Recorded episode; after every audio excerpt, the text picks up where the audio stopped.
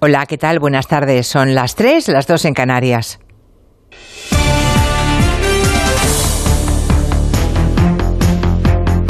La sabiduría popular dice que el ojo del amo engorda al caballo y todos entendemos que cuando nos jugamos nuestro patrimonio estamos mucho más atentos y cometemos menos temeridades.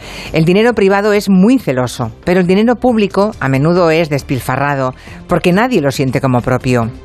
Esa colosal equivocación es la que provoca, por cierto, todas las corruptelas y corrupciones. La ley es implacable con el que roba la gallina, ya se sabe, pero bastante más indulgente con quien se lleva los millones por docenas si es dinero público. Vamos a debatir